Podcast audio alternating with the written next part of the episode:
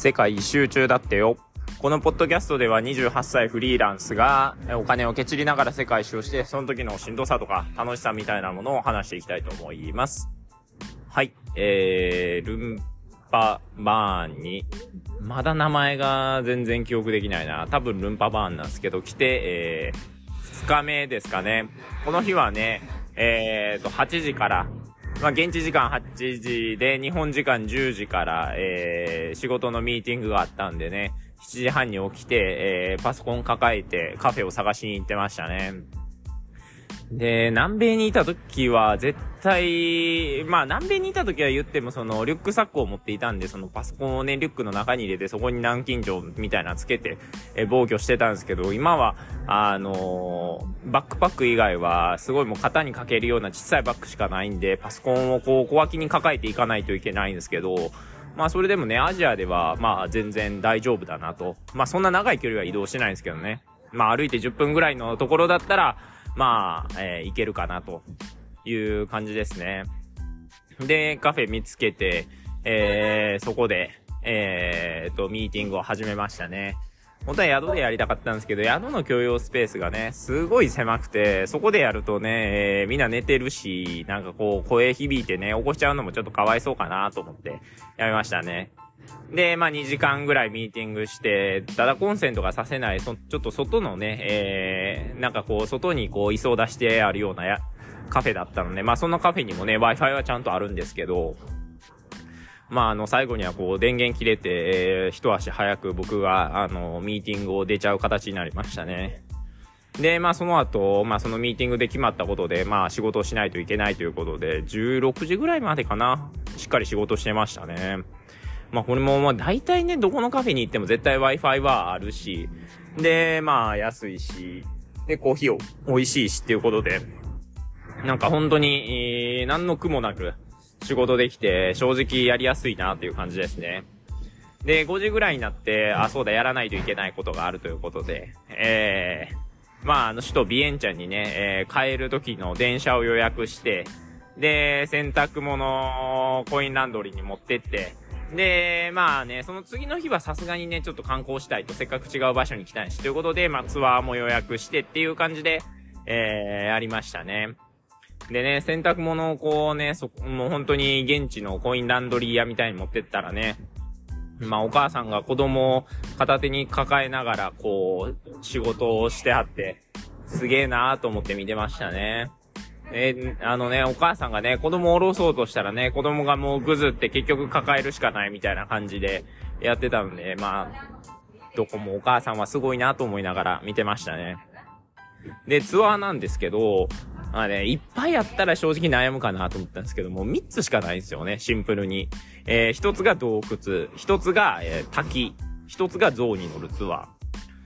ー。で、正直ね、一番象に乗るツアーが魅力的だったんですけど、まあなんだろう、僕、馬にも乗ったことないし、なんか馬にも乗ったことのない人間がね、いきなり象に乗るっていうのはなんか贅沢なんじゃないかなと。ねせっかくならね、馬に乗った感じはこんなんやったなで、象はこんなんなんやなっていうのをちょっと比較したいなと思って、まあそれもあって、まあ象はまたの機会でいいやと。いうことで、えー、洞窟ツアーにしましたね。まあ滝はね、まあ日本でも見れるわっていう感じで思ったんで。で、6時頃になって、まあ散歩をし始めるんですよ。で、いろいろ街をこうブラーって見てたら、まあ、本当になんだろうな。えー、綺麗な街だなって今思いますね。前日はね、なんかブーブーブーブー言ってたんですよ。要は疲れた疲れたっていう話で。ただ、なんかこう、ココナッツの木がこういっぱい生えて、まあ、残南国っていう感じでね。で、こう、東南アジアをいろいろ回ってるメコン川が流れてて、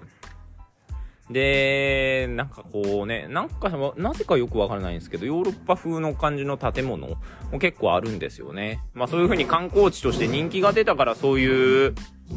宿みたいなのを増やしていったのか、何か歴史的な理由かわかんないんですけど、なんか本当にヨーロッパとアジアのテイストが混ざって、で、かつなんかこうゆったりとしたような南国風味もあるっていうような、すごい居心地のいいいいですね。街でしたね、正直。だから結構もうちょっとね、正直滞在したいなという気持ちはあったんですけど、まあ、帰りの電車取っちゃったしっていうことで、えー、まあそこはまあ仕方ないなと割り切りましたね。で、まあね、ちょうどこう散歩してる時、川沿いを歩いてたら、こう太陽がね、もうそろそろ暮れるっていう、なんかこう山並みに沈むみたいな、めちゃくちゃいいタイミングだったんで、せっかくならそれを見ようと思ってね、えー、メコン川沿いにある、レストランに入ってビール頼んで、えー、太陽がこう沈んでいくのをゆっくり眺めるっていう超優雅な過ごし方してましたね。やっぱりなんかこう、何なんだろうな、日本にいる時ってなんか川見て、あ、綺麗やなと思うことはないんですけど、何なんでしょうね。何の違いかはわからない。まあなんかこう、川の周り、周りをしっかり整備されていないからなのかな。なんか自然のままにあるっていう雰囲気がいいのかなっていう。まあそこはよくわからないんですけど、まあ川を堪能しながらビール飲んでましたね。でね、途中なんか、ん日本語が喋りたいと思って、えー、なんかね、いや、ミーティングとかしてるんですけど、ミーティングじゃないんですよね。なんかこう、気楽に喋りたいというか、ペラペラなんか、えー、どうでもいいことを喋りたいと思って、えー、日本の友達に電話しましたね。いや、その時にかけさせてもらった人にはマジで感謝してますね。たまになんか無償に喋りたくなるというか、まあ、別にね、えー、こっちに来てから全然喋ってないっていうわけでは全然ないんですけど、なんかこう、やっぱ人間どうでもいいことを話したくなるタイミングがあるなっていうのを、感じましたね。で、でっかいビール瓶2本ぐらい飲んで、気がつくともう9時ぐらいになって、よっしゃもう帰ろうっていう風になって、えー、ラーメン食って帰りましたね。結構、なんかこう、